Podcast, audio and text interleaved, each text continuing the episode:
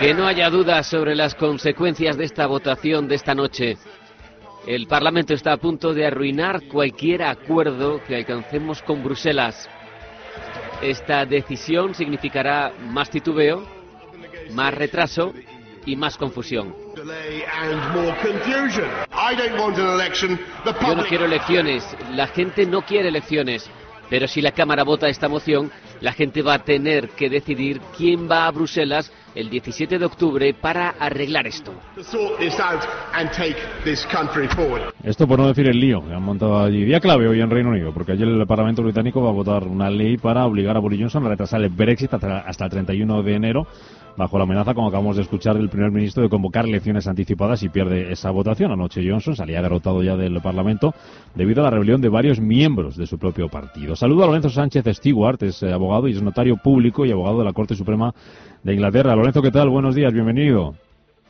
Gracias, Rubén. ¿Qué tal? Buenos días. Oye, para los españoles no sé si es muy difícil entender cómo funciona esto del Parlamento británico, la agilidad, la rapidez con la que funciona y el hecho de que eh, diputados se pasen de un partido a otro así de repente y casi sobre la marcha, como vimos ayer. Fácil no es, ni difícil de comprender también puede ser, sobre todo viniendo de donde venimos, donde hay una hay, hay una estructura semipiramidal en el que cada, cada partido vota en bloque. Allí ocurre más o menos lo mismo. Lo que pasa es que el tema está empezando a ser tan grave y se lo está viendo que es grave dentro de cada propio partido que hay algunos que ya están corriendo con, colores propios. Es decir, ya hay muchos que han renunciado, otros que han anunciado que si siguen por ahí van a renunciar y otros que se están sacrificando porque ya de hecho les han dicho a todos estos que han votado en contra que lo primero es que les van a leer la cartilla y les van a echar del partido.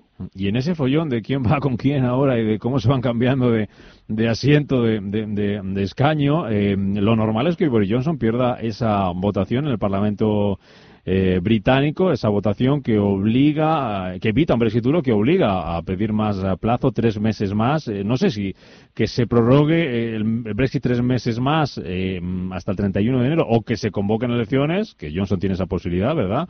Es una buena o una mala noticia en el momento en el que nos encontramos, Lorenzo. Yo creo que estamos viviendo cosas y las noticias se van sucediendo día a día. Entonces, están pasando situaciones que no se habían vivido antes y que no se conocían. Vamos a ver qué pasa hoy. Lo de ayer, desde luego, eh, se podía imaginar que podría suceder, creo que nadie lo esperaba, pero, pero bueno, cada día las elecciones o cada día el Parlamento está tomando decisiones. Hoy hay que votar, de momento lo que se va a votar hoy es una agenda en la que, como, como bien dices, se va a proponer una, una, prórroga de tres meses. Y eso hay que votarlo ya, porque la semana que viene se cierra el Parlamento británico, que fue una cosa que nos sorprendió mucho a todos también cuando lo conocimos. A todos, a todos son de esas situaciones que no ha habido precedentes, pero, pero volvemos a lo mismo. Lo que pasa es que la situación de fondo es demasiado grave. Mm. Y, y además responde, no responde ahí a ideologías de partidos, sino que responde a, muchas veces a, situaciones de intereses particulares.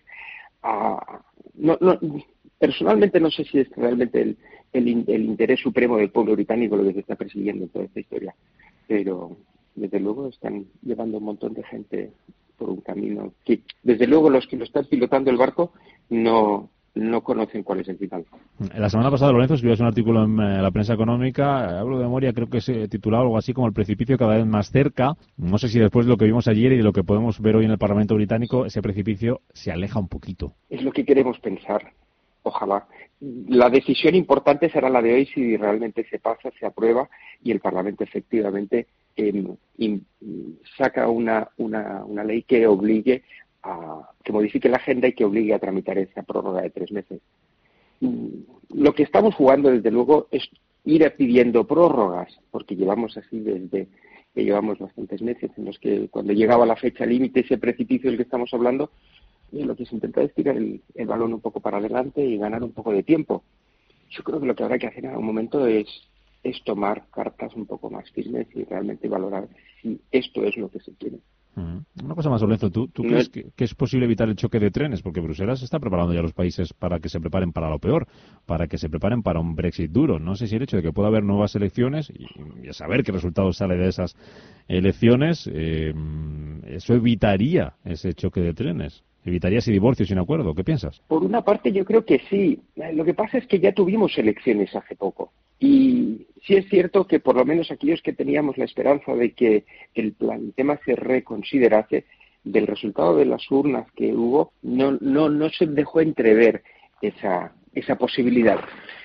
Cierto que las cosas todavía han ido a peor, con lo cual, mientras hay vida, dicen que hay esperanza. Con lo cual, yo personalmente, y estoy en una opinión meramente personal, sí, si se consigue este aplazamiento de tres meses, si se consigue que efectivamente, como ha amenazado, al haber al haberse, al haberse ganado tres meses más, convoca elecciones, sí, ojalá cuando eso, sea un, acicate para, para, para realmente que se lo planteen y que el nuevo gobierno que pudiera salir, si es que efectivamente llegan a convocarse, pues tenga una actitud un poco distinta. Bruselas yo creo que sí está siendo, y en eso se ha demostrado, está demostrando ser monolítico, no quiere dar su brazo a torcer, ya no solo por la imagen, sino que porque yo creo que lo que tiene también es un efecto dominó que pudiera desembocarse del, dependiendo de lo que pase.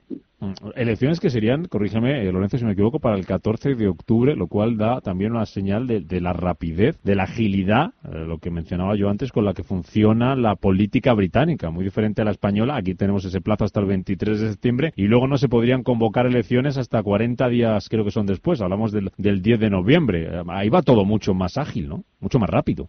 Sí, sí, sí, sí, la, respuesta es unívoca. Sí, mm. allí las cosas funcionan con una rapidez distinta a la que estamos pues para lo bueno y para lo malo. Para lo bueno y para lo malo. Veremos a ver qué pasa y rápido puede ser, desde luego, el paso de Boris Johnson por Downing Street. ¿eh? No sé si le ha dado tiempo a, a desembalar muchos muebles. ¿eh? Alguno lo tendrá todavía, alguno lo tendrá en cajas. Veremos a ver qué pasa. Seguimos eh, hablando. Lorenzo Sánchez de Stewart, abogado, notario público y abogado de la Corte Suprema de Inglaterra. Gracias por estar con nosotros. Gracias, Lorenzo.